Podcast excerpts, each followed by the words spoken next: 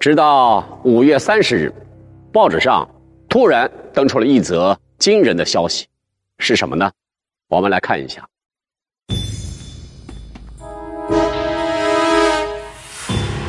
我手里的这份就是当天的《上海大公报》，这儿有一则惊人消息的标题：“荣德生脱险，昨晨安然回家。”这上面内容写着：昨日有人亲眼见荣氏近日在家中休养，身体健康如常，唯精神略显疲惫。荣德生回家了，这边军警还在跟踪、安插眼线。相互搅局拆台，那边龙德生就平安回家了，这可让警方大跌脸面。对此，警备司令部是怎么解释的呢？这上面写着：淞沪警备总司令部于市警察局承办事案，煞费心力，除在高安路二一零弄二十号荣家布置警网外，并于上海电话公司内加派干探。守候荣家之来往电话，致绑匪无从与荣家谈判，但警局所不知密探，始终使绑匪难与荣氏家族接触，匪方自知难逃法网，遂于昨日零时许将荣德生释放回家。警备司令部居然说荣德生能安然脱险，是因为军警的严密监视，绑匪。没办法拿到荣家的赎金，只得把荣先生给放。那么绑匪冒了那么大的风险，花了不少的资本，没有得到赎款，就肯释放肉票了吗？难道是绑匪玩玩游戏呀？那么荣德生到底是怎么平安回家的呢？我们找到了采访当事人荣德生的记者笔录原件，来看看。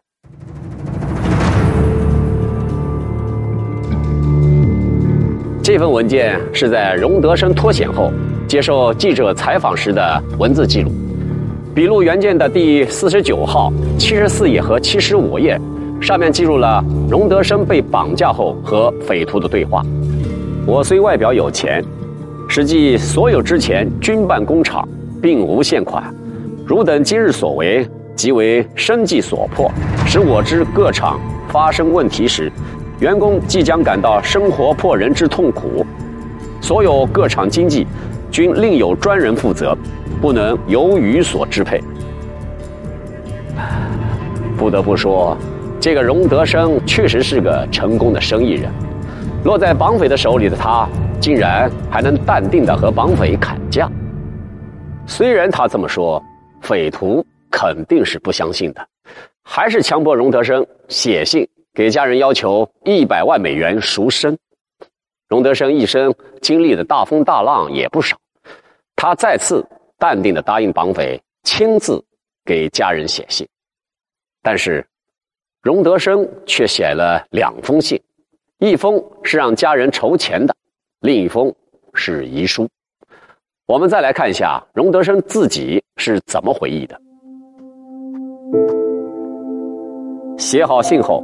于其所指写一遗嘱，上述予与兄弟一意为工厂生产之奋斗经过，次数尽我所有交费，必致影响及工厂生存。自问必至一死，毫无生存希望。次数希望子侄仍需从事生产事业，勿因我此次遭遇灰心事业，要知事业是为国家社会而办，未可。因私而废也。看完这份遗书，绑匪反倒坐不住了，开始劝起荣德生不要太悲观。一百万美元太多，那就少点儿八十万也行。随后，绑匪们拟好荣德生给家人的信，叫他照抄。三天后，荣二人收到两封信，一封是荣德生亲笔信，说。赎款已降至五十万美元，自己认为这个数还可以筹集。信中对哪个厂出多少钱都一一做了交代。另一封是出自绑匪之手，信中大肆恐吓荣家，要求立即筹集赎金，否则就撕票。荣二人看得心惊肉跳，急忙开始筹款。当时荣氏开办的都是实业，资金大都用在机器设备和人工上。这么短的时间，要想一下凑出五十万美元的现金，太难了。按荣德生在信里的建议，荣尔仁兄弟们摊派给在上海的申鑫各个厂，好不容易才凑齐二十多万。远在汉口的荣德生大女婿夫妇听闻此事。也是赶紧从各个银行取款，这才又凑了二十多万。钱有了，但交款的时间、地点还没得到绑匪的通知，眼看就要到绑匪规定的最后期限了，还是一点动静都没有。荣儿人急得像热锅上的蚂蚁，团团乱转。原来，这绑匪的警惕性非常的高，用现在的话来说，就是很专业。几次接触下来，绑匪留意到荣家的电话被军警完全控制，于是不敢轻举妄动。由于绑架案的特殊性质，所以不可能有接头过程的影像记录。但是我们找到了一本很有意思的小人书，这是一九八七年九月出版的连环画《上海滩绑票奇案》，讲的就是这宗荣氏绑架案。里面详细的描述了当时绑匪联系荣家的全过程。绑匪又想办法和申鑫二厂厂长詹荣培接上了头。这次绑匪想了一个主意，让詹荣培派亲信到静安寺和南京大戏院周边去撕袜子厂的招工广告，他们会把交接赎金和肉票的地址、日期写在上面。第一次在静安寺附近的成顺当铺墙上接下了一个广告，背面写着怎么走到哪儿接洽。到了最后的地点，上面却写着“如无来人，可回转也”。第二次是在南京大戏院的影壁墙上接了一个，也是按照背面的地址跑来跑去，最后的结果依然是无来人。这多少让詹荣培有些气愤。事实上，绑匪的人确实就在那两个地址附近出没，只是没有露脸。想看看这个詹荣培是不是可靠，荣家是不是真的没有通知军警当局。当他们看到果然没有军警跟踪的时候，才确定，詹荣培这个线人是找对了。经过两次试探后，绑匪这才放了心，最后和詹荣培商定，于五月二十七日下午送钱到福西路康乐村五十四号。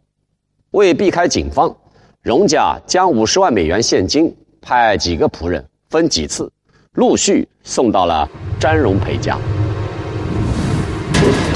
五月二十七日，詹荣培将钱藏在汽车后座下，先开车进厂。假装办了几件公事，然后又在街上来回转了几圈确认没有警察跟踪后，就开车直奔福西路康乐村五十四号。第二天，五月二十八日晚上十点，一辆轿车将荣德生送至霞飞路停下，然后车中有人将荣老爷子扶下了，喊了一辆黄包车。吩咐车夫将老爷子送到康平路他的女婿唐雄元家。半小时后，荣府一片欢腾，被绑架三十四天的荣德生总算是平安回家了。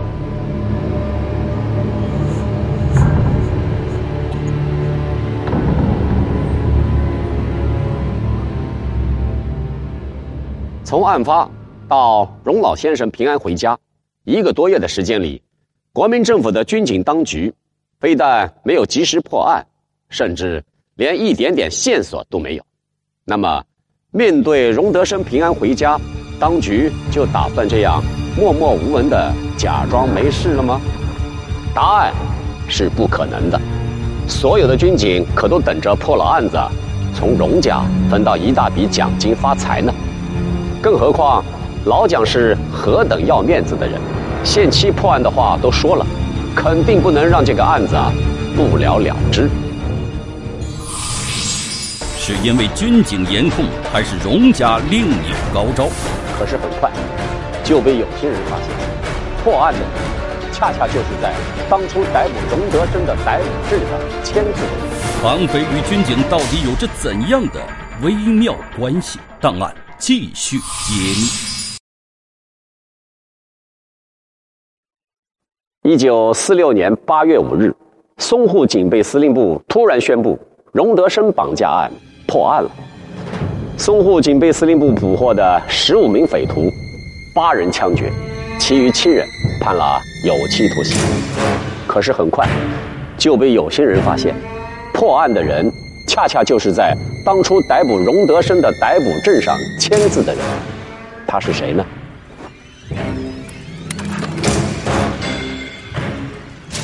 就是他，毛森。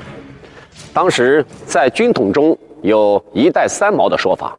一代就是军统头子戴笠，三毛指的就是毛人凤、毛万里和毛森。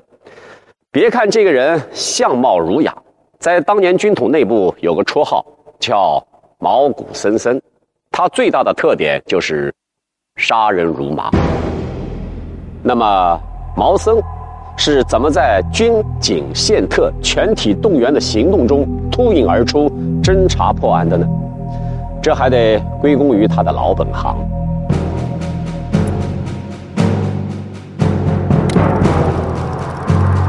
根据毛森的破案笔录，荣德生脱困后不久，毛森的手下黄少银忽然买了一辆斯蒂贝克牌轿车，还常常随身带着美金出入于上海的十里洋场，这就引起了资深特务头子毛森的注意。因为那个时候，由于淞沪警备司令部破案不力。毛森已经在汤恩伯的力荐之下插手了荣案的侦破。